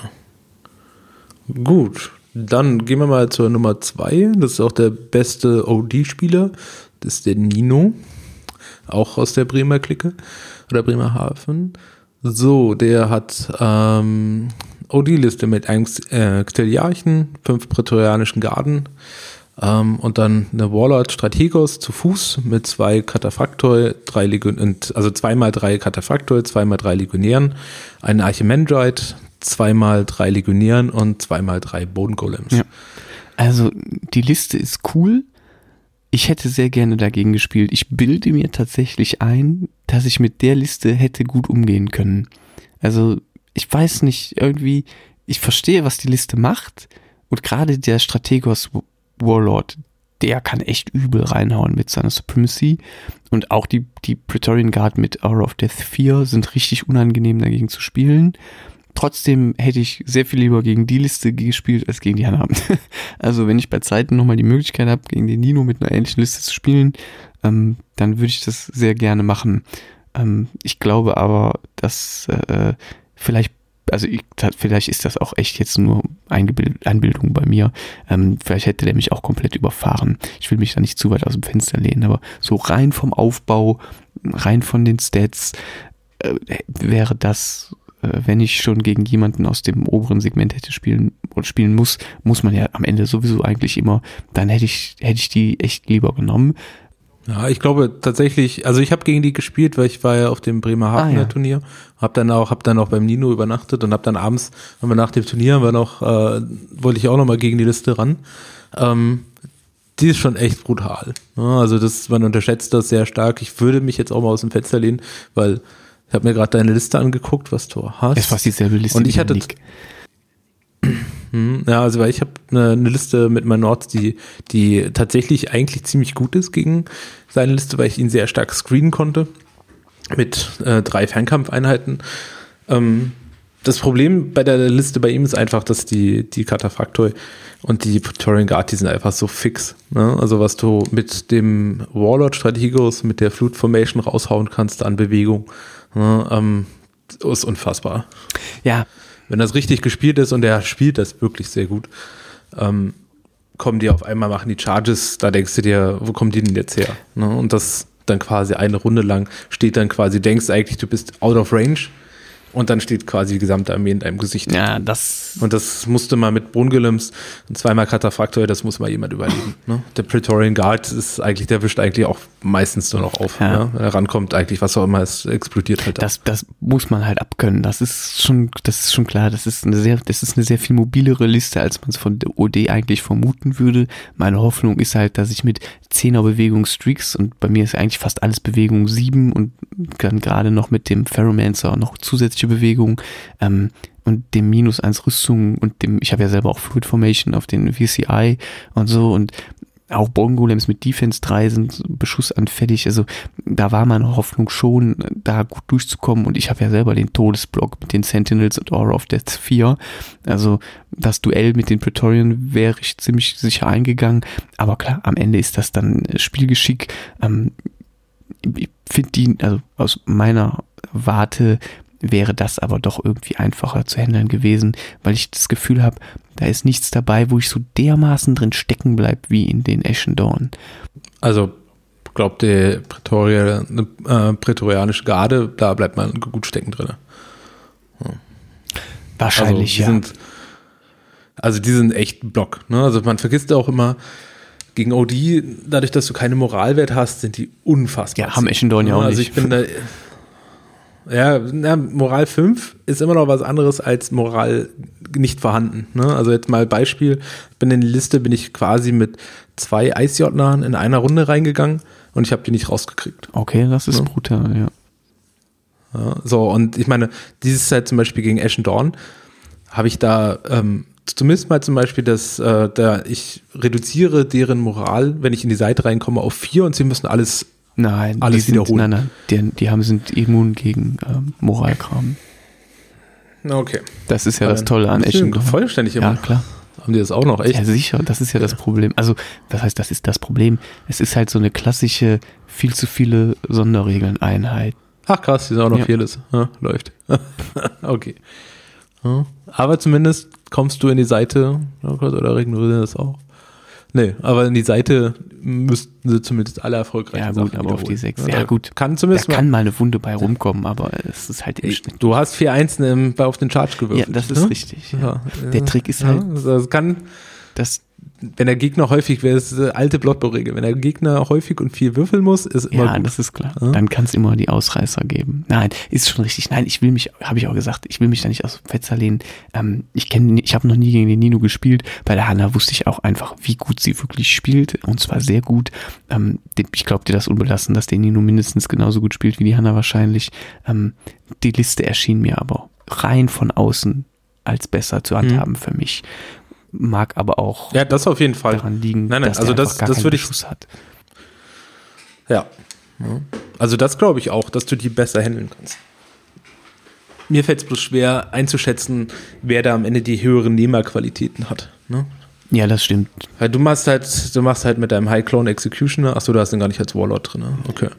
Ähm, naja, aber das ist halt die Frage. Ne? Ja, ich habe halt dann diese Späße wie zweimal in einer Runde mit den Sentinels clashen über den ähm, Highborn, weil dann gehen auch die Mhm. Praetorians irgendwann mal in die Knie. Ne, die kriegen dann Charge Impacts, ersten Clash, vielleicht noch einen Clash und dann in der nächsten Runde, wenn die Karte gezogen wird, nochmal 20 Euro auf Death Treffer. Also dann ist da aber auch nicht mehr viel übrig. Und das ist dann halt die Frage so, was, was überlebt. Klar, dann kriegst du Kataphrakte oder Bone Golems in die Flanke, dann sieht's auch düster für dich aus. So, ne, ist halt, muss man gucken. Die Frage ist halt, wegen der Supremacy vom, vom Strategos, die Frage ist halt immer, kriegst du den Charge? Ja. Oder ist das Einzige, was er dir zeigt, ne, das darf man nämlich auch nicht vergessen, da sind halt auch nochmal, da eiern halt nochmal vier Legionäre einfach ringsrum. Ja, klar. Ne, die dir einfach den Tag vermiesen. Ne? Also das war bei mir auch so. Ne? Einfach dann sich einfach hinstellen. Und die sind für 120 Punkte, sind die schon ganz schön zäh. Das ne? ist Da das Problem, ja. Die kriegst dann, na, da musst du dann, dann bleibst du da drin hängen, dann brauchst du eine zweite und dann ist halt die Frage, wer den Charge kriegt. Ne? Aber nee, aber wie gesagt, also ich glaube, also auf jeden Fall, dass die wahrscheinlich besser zu handeln gewesen wäre als die Fernkampfbeschussliste mit Ashen Dawn für gute Freunde von der Hanna. Aber wie gesagt, das ist reine Spekulation. Ich hoffe bei Zeiten auch gegen so eine OD-Liste mal zu spielen. Ähm, aber wie gesagt, ich schaffe halt nur ein Spiel alle sechs Wochen hier bei mir im Umkreis.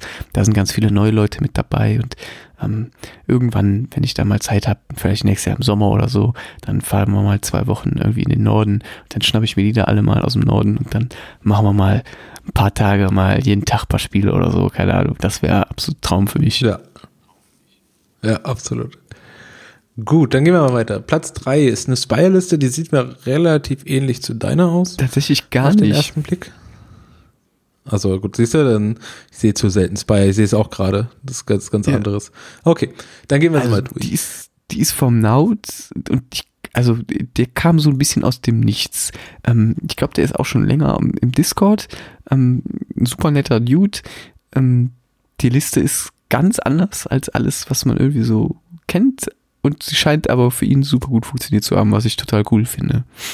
Genau, die ist, die ist Cool. deswegen ganz anders, weil er ähm, äh, einen Biomancer hat, was man inzwischen nur noch sehr selten sieht, ähm, weil er irgendwie hinterm äh, Ferromancer zurückgefallen ist und der hat so einen richtig, richtig aufgepumpten Biomancer mit ähm, der Aura, die Lethal Demise gibt, Flashcover und dann allen drei Mastery of Flash und damit kostet er allein schon mal 215 Punkte und den steckt er in eine achte Einheit Force Drones. Da schüttelt's mich ja schon. Ähm, und dann packt er dem noch vier Incarnate Sentinels als Restricted rein. Das kann ich wiederum sehr gut verstehen. Ähm, seitdem die Clash 3 im Profil haben, geht das tatsächlich sehr gut mit denen. Ähm, dann hat er einen äh, High Clone Executor als ähm, Warlord auch. Und den hat er dann in der Einheit Vanguard Clone Infiltrator drin, ganz ähnlich wie ich das auch gemacht habe. Und dazu hat er sich aber noch eine kleine Einheit Force Clone Drones als Mainstay kaufen müssen. Und dann nimmt er aber sechs Bound Clones mit Warp Preceptor und sonst nix und vier Marksman Clones. Die Marksman Clones kann ich sehr gut verstehen, warum er die haben will, aber die sechs Bound Clones, die verstehe ich nicht so richtig. Die sind zwar ein guter Amboss, aber die sind auch irgendwie sehr langsam und, und haben wenig Output und so richtig viel stecken die am Ende auch nicht ein, vor allem wegen ihrem schlechten Resolve. Ähm, hat aber für ihn offensichtlich gut funktioniert. Und dann hat er ganz am Ende nochmal drei Force Drones vom Ferromancer, der mit Avatar Projection noch in vier Brute Drones steckt.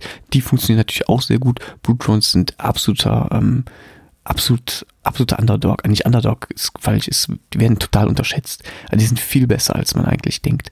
Und ähm, ja, damit hat er eine ganz gemischte Liste, so Combined Arms von allem etwas, äh, die aber für ihn offensichtlich sehr gut funktioniert. Und ich glaube, er hat tatsächlich auch den Tiade besiegt in der zweiten Runde knapp. Ähm, Finde ich total spannend. Hat am Ende dann sehr, sehr deutlich gegen den Nino verloren. Und ähm, in der ersten Runde hat der gegen den anderen Old Dominion auch ganz knapp gewonnen. Ähm, ja, total beeindruckend. Ähm, ich glaube, für ihn war es mega geil, dass er auch Dritter geworden ist. Und er hat es auch äh, sich, glaube ich, hoch verdient, weil den Tiade musste auch erstmal besiegen. Ähm, ganz spannend. Und für mich ist das so ganz andere Liste, wo ich vorher gesagt hätte, hä, okay, wie soll das funktionieren? Hätte ich jetzt wahrscheinlich selber total unterschätzt. Ähm, Finde ich mega cool, da auch mal über den Tellerrand hinausblicken zu können. Ja, absolut. Meine der Grundidee bei den Force Ground Drone Block ähm, ist bei uns wird das nicht so häufig gespielt. Ähm, man hat es aber, glaube ich, auf der Las Vegas. Ja, es gibt so eine Ähm. Underspire-Liste, das kann man sehr gut spielen. Das war in London, da hat der Typ das mit 19 Ja. Block gespielt. Ähm, aber da hat er kein Eine ja, 19er 19er Block. Äh, Der hat 19 Force Ground Drones genommen und dann hat er aber den High Clone Executor da reingepackt mit der Aura of Death Fähigkeit und dann hat er den noch richtig tanky gemacht und dann haben die Resolve 7 oder 8 die schmilzen, die sterben natürlich trotzdem wie die fliegen, aber dann haben die über Underspire Supremacy haben die Regen 4 und dann können die nochmal geheilt werden Mhm. vom Ferromancer und dann kriegst du die einfach nicht weg. Also Ja, Also, ja. das ist halt, mal, genau. das sind das- fast gegen 20 so eine Liste Stands, durfte ich das tatsächlich. sind 80 Lebenspunkte. Wie willst du das denn machen? Ja, gegen so eine Liste habe ich tatsächlich gegen ähm, auf dem Turnier gespielt. Also der hat nicht so groß aufgepumpt, bei Weitem nicht, aber es waren, glaube ich, neun Stands oder sowas. Äh, so eine Underspire-Liste. Ähm, das ist tatsächlich schon ganz schön eklig, ne, wenn du dagegen spielst, weil da brauchst du schon eine gute Antwort. Du musst ja auch genau ähm, überlegen, was du da reinschiebst. Ne? Das, Ja. das, das ist so eine Liste, die, die lädt zu einem Missplay ein, weil man das unterschätzt. Ne? Die Force Ground Drones werden einfach unterschätzt, weil die haben einfach ein lächerliches Basisprofil. Aber das sind dann einfach hier in dem Fall sind das halt acht Stands. Ne? Das sind schon mal Einige Lebenspunkte. Ja. In dem Fall sind es halt tatsächlich, 32. ist der Trick, dass die Lethal Demise haben. Also die machen Hits, wenn du sie tötest. Ja. Und dann werden sie wieder zurückgeheilt. Der, der, Genau. Und dann, dann ist, steht noch der Biomancer Ja. drin, der Aura of Death hat. nee, der hat nämlich, das heißt, das der ist hat einfach- noch selber. Ja, der hat auch davon. Habe ich gerade geguckt. Das Mastery of Flash 2 gibt dem auch noch Aura of Death. Nein, auf gar keinen Fall. Mastery of Flash Warte. 2 gibt ihm, dass er zweimal seine Heilfähigkeit benutzen kann. Achso, Quatsch. Quatsch, falsches Ding. Moment. er hat die Äh, Generative Aura, das gibt seinem Block Lethal Demise. Ah, okay, das hatte ich falsch geguckt. Ich dachte, es wäre der Plague Lord. Den hat sich ausgezogen. Nee, er hat sich den Flashcover Genau. rausgezogen. Nee, Der macht er seine Einheit besser. Okay, sorry. Alles gut. Das- ja, Ah. Aber nee, aber ist- im Endeffekt, ist das ist halt so ein Block. typischer Block, der zu einem, genau, der zum Missplay einlädt. Sowas muss man, das ist so ein Klassiker auf einem Turnier. Sowas muss man mal gesehen und reingespielt haben, damit man weiß, wie es funktioniert und wie man es vielleicht aushebelt. Jetzt, jetzt habe ich mit dem Theater nicht mehr gesprochen. Ich kann mir aber vorstellen, dass die Liste vor allem gegen Nords fies ist, weil Nords halt ziemliche Glaskanonen sind. Und für Nords ist Lethal Demise super gefährlich. Und für Nords ist viel guter Beschuss auch super gefährlich. Und da sind Marksman-Clones natürlich ultra geil und Wenger Clone Infiltrator auch richtig cool.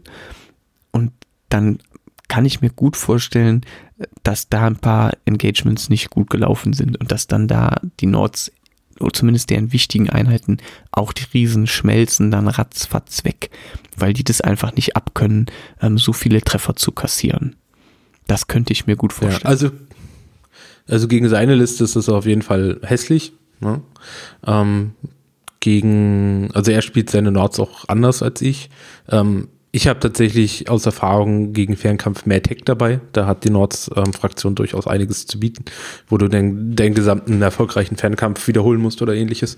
Das ist schon, das kannst du schon ganz relativ einfach reinbauen, aber für seine Liste ist das auf jeden Fall sehr eklig. Ja, kann ich mir vorstellen. Ja, ich gucke es mir gerade an. Ja, Fenner Beast Pack, ganz übel gegen den Beschuss. Auch, auch die Raider und so, die Uger auch ganz unangenehm mit wenig Defense, schlechtem Resolve. Da ist nicht viel zu holen, glaube ich. Ja, schwierig. Ja, ich meine, die Sachen sind halt alle fix. Ja, ne? gut, Du klar. musst halt viel mit Gelände spielen. Ja gut, aber Spire sind jetzt auch keine super langsame Fraktion. Ähm, ja, gerade auch mit Sentinels und, und dem Fluid Formation und so. Also kann schon sehen, dass das für die Nordliste echt ein hartes Matchup war, ja.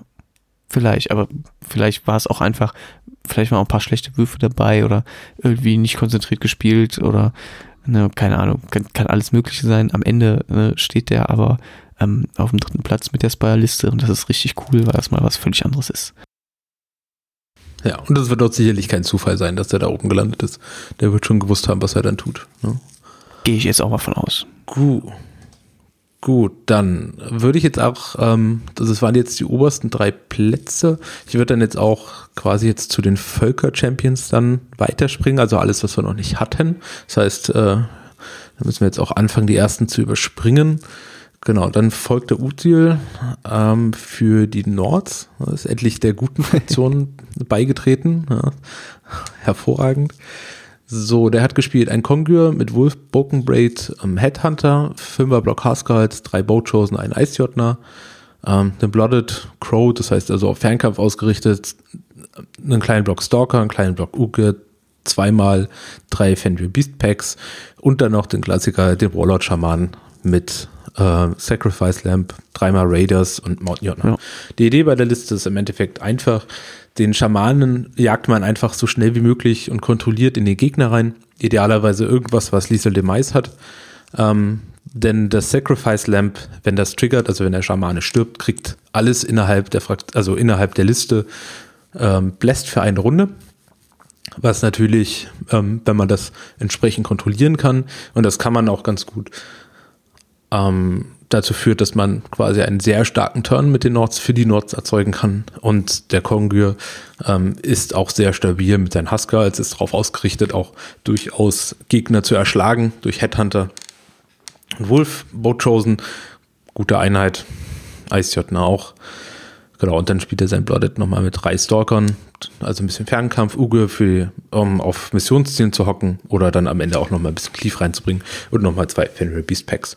Ähm, sehr mobile Armee, Ähm, in der Kombination jetzt hier auch durchaus, wie wir auch schon eben gerade gesagt haben, ähm, recht anfällig auch für Beschuss. Also beim Schamanen wollte ich auch nicht unterschlagen, es sind nochmal drei Raider und ein Ice also Mountain unten drunter. Ähm, aber das ist einfach nur mehr Muskelkraft.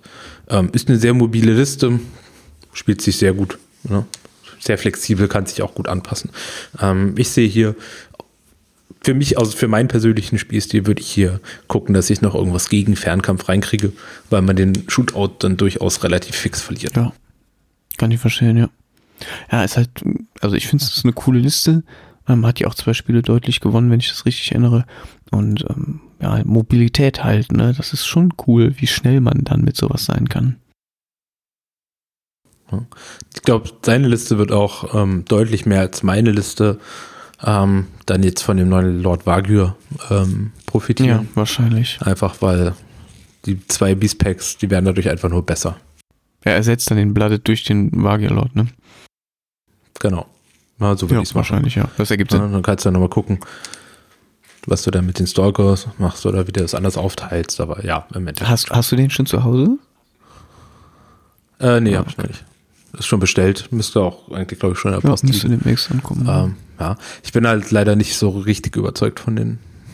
Ja, Finde es eine spannende Idee, aber ich habe außerdem ja mal ein Alternativmodell ah, gebastelt okay. für, für das äh, Wagyu-Upgrade. Ah, ja. Darum bin ich da jetzt auch nicht so drauf angewiesen, ja. So dringend. Ja. ich bin mal gespannt. Aber jetzt einfach nur zur Vollständigkeit. Ja, bei mir steht jetzt auch der Siegebreaker Behemoth, habe ich mir zum Weihnachten geholt. Äh, wird auch dann erst ausgepackt. Ähm, auch wenn mich regeltechnisch das Gerät überhaupt nicht überzeugt, aber das hatten wir schon öfter. Ähm, das nee, Modell absolut. ist ne? also, geil. Ja. So, der, der Nick hat den, hat den jetzt ja ausgeführt im, im Bremerhaven-Turnier. Ja. Ne? Hat am Anfang auch noch gemeint, oh, will jetzt mal ausprobieren. am Ende war er durchaus sehr angetan. Ja, okay, ich bin gespannt. Ja, ich werde ihn auch auf jeden Fall bei Zeiten ausprobieren. Ich habe allerdings auch schon munkeln gehört, dass es, ähm, also gut, man weiß ja, dass es jetzt im Frühjahr oder jetzt sehr früh im neuen Jahr nochmal einen neuen Patch geben wird. Also ein Patch, ein Update. Ähm, ist ja auch eigentlich standardmäßig so, dass wahrscheinlich Ende Januar ähm, wieder oder vielleicht Anfang Februar, man weiß es nicht. Ähm, denke ich, werden noch mal ein paar Anpassungen kommen, auch wieder so regeltechnisch, dass, dass da ähm, die Völker noch mal angefasst werden. Ich rechne da eigentlich relativ sicher mit, ähm, dass da was kommt. Ja, absolut. Also bei dem Seatraker, also wie gesagt, ne, das, also seine Hauptfunktion ist einfach ein anderes Tool ja, zu sein. Ne? Genau. Kein, also Ashen Dawn sagen gegen keine Armor ähm, gucken die auch ganz schön blöd aus der Wäsche. Tatsächlich nicht, weil, also der tötet ja nicht mal einen echten die Runde. Außer er kriegt den Charge, dann macht er vielleicht einen tot, aber ansonsten musst du schon ein bisschen Glück haben. Ja. Gut, dann gehen wir weiter zu dem nächsten, und zwar, das ist der Vadrun-Spieler. Genau. Die Vadrun Ah, genau, für die Listings vielleicht auch noch ganz spannend. Nords haben es auf die auf Platz 5 geschafft und der beste Vadun-Spieler äh, hat es auf Platz 9 geschafft. Genau, ist der Red Darksider. Was er. Ähm, der ist, glaube ich, aus Dortmund angereist, wenn ich das richtig erinnere. Der ist auch ein bisschen weiter gefahren. Bisschen, also anderthalb Stunden sind das, glaube ich, ungefähr von Dortmund. Ähm, Ju, der hat äh, eine sehr gemischte Liste. Der hat einen Chieftain mit Tontor dabei. Äh, da sitzt der Chieftain auch drauf. Dann hat er drei Braves und drei Blooded. Ähm, dann eine äh, Matriarch Queen, die auch der Warlord ist. Die hatte Doppel Warbread und ein Apex dabei und auf dem sitzt sie auch. Also, ne, dicke Dinos am Start auf jeden Fall. Und als letztes hat er nochmal einen Predator mit einem Pack Raptor Rider, einmal dem Hunting Pack und einer Einheit Slingers, jeweils alles drei Stands. Ähm, gar kein großer Block, brauchte aber auch nicht. Ich glaube, der Tontor fungiert als der dicke Block. Dann ähm, kann der auch besonders gut. Ähm, Finde ich eine coole Liste. Ich mag ja auch die Warbread irgendwie. Die sind zwar sehr teuer, aber die können halt auch einiges. Ansonsten ja, hätte ich gesagt, ist das eine sehr gemischte und gesunde Verdun-Liste. Ähm, der hat am Ende auch 2-1 abgeschnitten. Also der hat gegen den äh, Nick in der ersten Runde verloren. Und dann hat er zwei Spiele, das zweite hat er sehr deutlich gewonnen gegen 100k. Und dann das dritte hat er sehr knapp gewonnen gegen Dweckham. Also hatte der bestimmt auch gute mhm. Spiele. Ja, Absolut. Ne? Was vielleicht auch noch spannend ist, äh, für die Warchants, also Chieftain und äh, die Matriarch Queen sind beide Deaths. Ähm, der Predator ist War. Aber ja, Ich glaube, die, die Idee von der, von der Liste ist relativ einfach. Tontor nach vorne schieben, Warbread flanken und Apex rennt auch noch hinterher. Ähm, ja, wobei der, der, der Predator ist im, äh, ist in den Slingers drin, das heißt, er macht da ein bisschen Range Support. Ja. Ne, ist halt eine Liste, die, die, dadurch, dass sie halt so viele Kleinkamer und der Warbread fallen auch um, wenn man sie ernsthaft chargt mit etwas, was dann auch ernsthaft hinlangen kann. Das ist natürlich schon eine Liste, die dann auch sehr, sehr zerbrechlich ist. Ne, bis auf der Tontor natürlich, aber ja. Ja, ja stimmt. Ja, passt. Aber spannende Liste, auf jeden Fall. Das war auch immer ein guter, großer Freund von der Warbridge, fand ich auch immer. Die waren einfach sehr, sehr konsistent. Ich würde echt gerne mal gegen so einen Tontor spielen. Ja. Ne? Allein schon, es geil, aussieht. geil aussieht. Ja, auf jeden Fall. Ich habe schon einmal gegen einen gespielt. Ähm, sieht einfach unfassbar gut aus. Ist auch total einschüchternd. Ähm, kann man mit umgehen. Ne? Auch gegen die gibt's Mittel. Aber ähm, das Modell ist unfassbar geil und das ist schon hart, wenn das so auf einen Zug rollt und da dieser riesen Block Plastik vor dir steht. Das ist schon cool. Hm, Glaube ich dir sofort. Hm, Gut, dann haben wir noch zwei auf der Liste. Ähm, das ist einmal der Dragon-Spieler, der hat allerdings seine Liste so, nicht die habe ich dir aber das schon heißt, im Discord geschickt. Äh, die war nämlich ah, in dem Dokument. Ich denke, schlau. da ist wahrscheinlich bei Longshanks irgendwas schief gelaufen.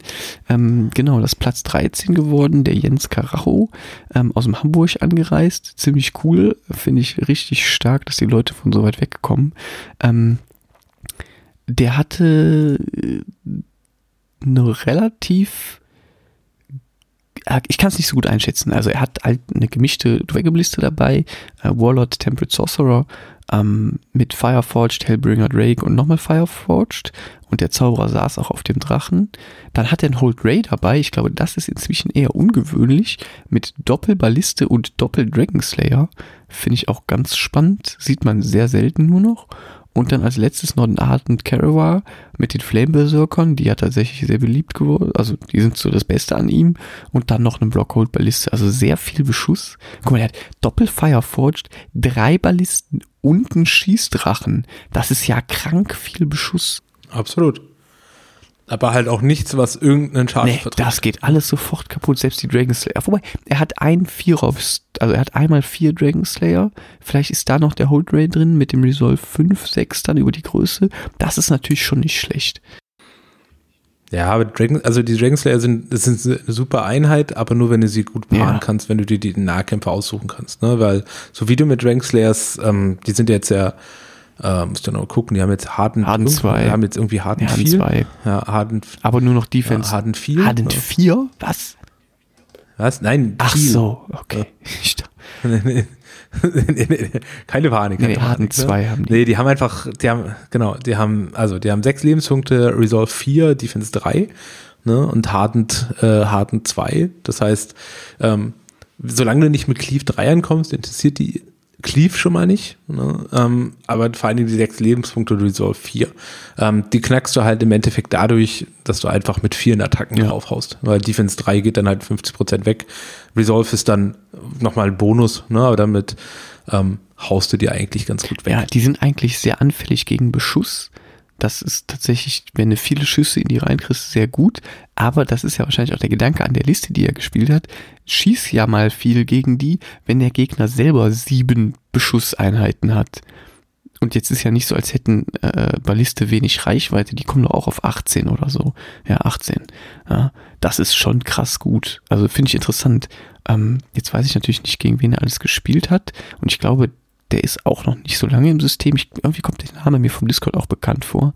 Ähm, aber das ist schon eine coole Liste. Die ist schon, also die hat halt so ein Thema, ne? Das Thema ist feuerfrei. Absolut. Ja, auf jeden Fall spannende Liste. Ähm, also üblicherweise wird er eher doppelt Zauberer ja. gespielt. Ähm, um diese Tokens auf, zu maximieren. Auf, ja. Heftig. Genau, um die Tokens zu maximieren. Und ja, da gibt es einfach auch noch ein paar andere Sachen, die man dann noch mit reingeht. Ne, der hat jetzt auch die neue Magma-Schule ausprobiert ähm, oder gespielt.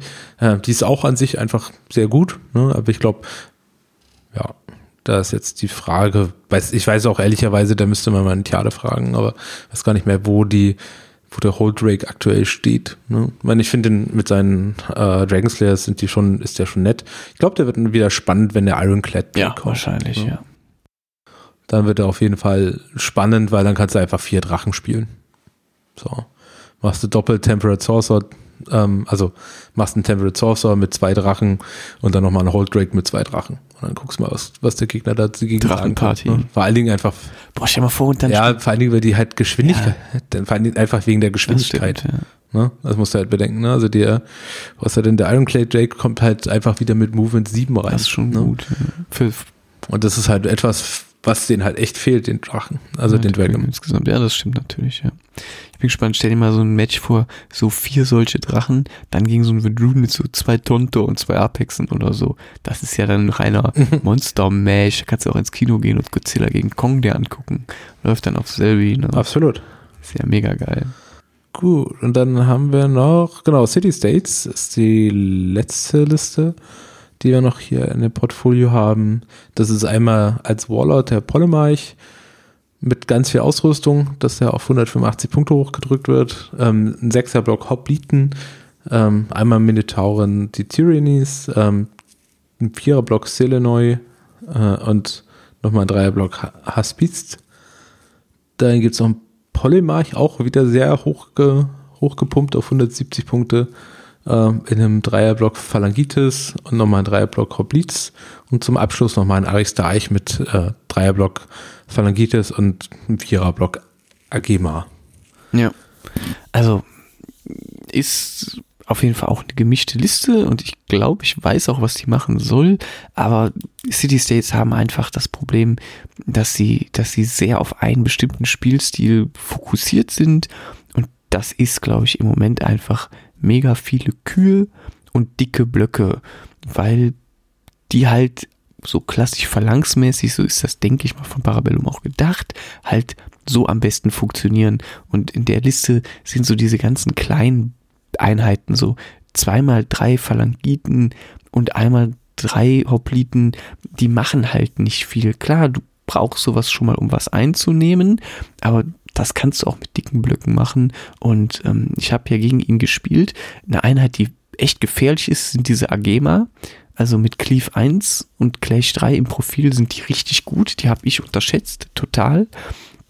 Und gegen diesen richtig dicken Blockhopliten mit Minotaurus noch drin und so einem Polemarsch Warlord, das ist auch schon knackig. Da habe ich mich auch nicht so richtig rangetaut. Ähm, aber der ist ja auch 500 Punkte oder mehr, ich weiß es gar nicht genau, ungefähr 500 Punkte.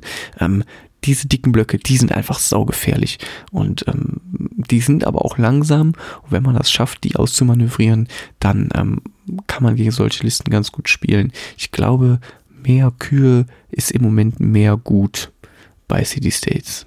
Ja, ja, absolut. Ich glaube, die, die neuen ähm, die Listen werden jetzt nochmal, also für den Hoplitenlisten werden jetzt profitieren davon, dass jetzt die ähm, dass die Fernkämpfer, ich glaube, das sind ja auch Ja, genau, das sind die Fernkämpfer, ne? ja. Ähm, dass die jetzt verfügbar werden. Ne? Ich glaube, da würde ich ähm, einfach Zweier-Block Seele neu spielen, aber ich bin auch zu wenig in den City States drin. Kann, da kann ich mir zumindest noch mal vorstellen, dass diese Blöcke noch mal hässlicher werden. Aber da bin ich auch mal ganz gespannt ja. drauf. Wenn dann die ersten ersten Spieler genug Erfahrung mit den City States haben, jetzt auch mit den Auswahlen, die jetzt verfügbar sind und dann ähm, die Turniere ja, stürmen. Ich denke auch, die werden nochmal noch mal ein paar Anpassungen erfahren und da werden ja jetzt vermutlich, ich weiß es nicht, aber vermutlich im Laufe des nächsten Jahres auch nochmal einige Sachen dann neu released werden. Na, da haben ja, ich glaube, Companion Cavalry kommt ja jetzt schon sehr bald und ähm, dann haben die ja noch diese, diese äh, Streitwägen und diese ähm, Clockwork, Hopliten und sowas. Ich glaube, da sind noch ein paar nette Sachen, die die in petto haben, aber insgesamt kenne ich mich mit City Sales auch nicht so wahnsinnig gut aus. Glaub, dann hätten wir es jetzt auch zu der Folge, oder? Fällt dir noch irgendwas zu, möchtest du noch irgendwas zu Bedburg loswerden? Ähm, nee, außer das nochmal zu verstärken, was ich am Anfang gesagt habe. Also äh, vielen Dank an den Marco, dass der da die Zeit investiert hat und das wirklich tiptop organisiert hat. Ähm, super cool, dass so viele Leute gekommen sind und hoffentlich kommen beim nächsten Mal noch mehr Leute. Wenn ihr das jetzt hört, fühlt euch ermutigt, an solchen Events teilzunehmen. Es waren wirklich viele Leute auf dem Event, die noch gar nicht viele Spiele gemacht haben oder die insgesamt sehr neu im System sind und ähm, die hatten alle riesen Spaß. Die Rückmeldungen waren super gut. Wir hatten alle einen extrem coolen Tag. Ähm, und wenn ihr selber Sachen organisiert oder Turniere organisieren wollt und euch bei Abläufen oder Vorbereitungen unsicher seid, dann fragt auf jeden Fall andere Leute, die sowas schon mal gemacht haben. Die helfen euch alle mit Sicherheit gerne weiter. Ähm, na, da seid ihr auf dem Discord auf jeden Fall an der richtigen Adresse. Und dann hoffe ich, dass jetzt das kommende Jahr dann auch mit richtig vielen coolen Events nochmal besser wird als das äh, jetzt vergangene. Das äh, fände ich richtig stark. Und es sieht ja auch danach aus. Der Dreamstar, der Max, der hat ja schon zwei Dinger in der Pipeline in Bekum Ende Januar. 1500 Punkte Turnier ist schon komplett voll, 16 Plätze belegt, sind glaube ich über 20 Leute angemeldet, aber er hat nur 16 Plätze. Und dann hat er im Mitte März für Münster noch eins aufgesetzt. Da hat er 30 Plätze ausgeschrieben, da sind schon 22 Leute vorangemeldet. Ähm, also wenn ihr Bock auf Conquest habt und irgendwie nach Münster kommen könnt Mitte März, dann äh, fühlt euch da auch schon angesprochen. Könnt ihr auf T3 sehen, können wir vielleicht auch noch verlinken. Ähm, und ja, dann, ne, du organisierst ja bestimmt auch dann vielleicht ab Mitte oder Ende des Jahres wieder was. Ich denke mal, die, die Leute im Fall. Norden werden da auch wieder ganz aktiv sein. Und wir hier im Westen, ne, also ich jetzt nicht so direkt, aber ich versuche den Marco da immer dann zu unterstützen, wenn er Hilfe braucht. Ähm, da wird auch auf jeden Fall nochmal was stattfinden. 100 Prozent, ein, zwei Sachen. Richtig gut. Das kriegen wir hin. Ja, auf jeden Fall.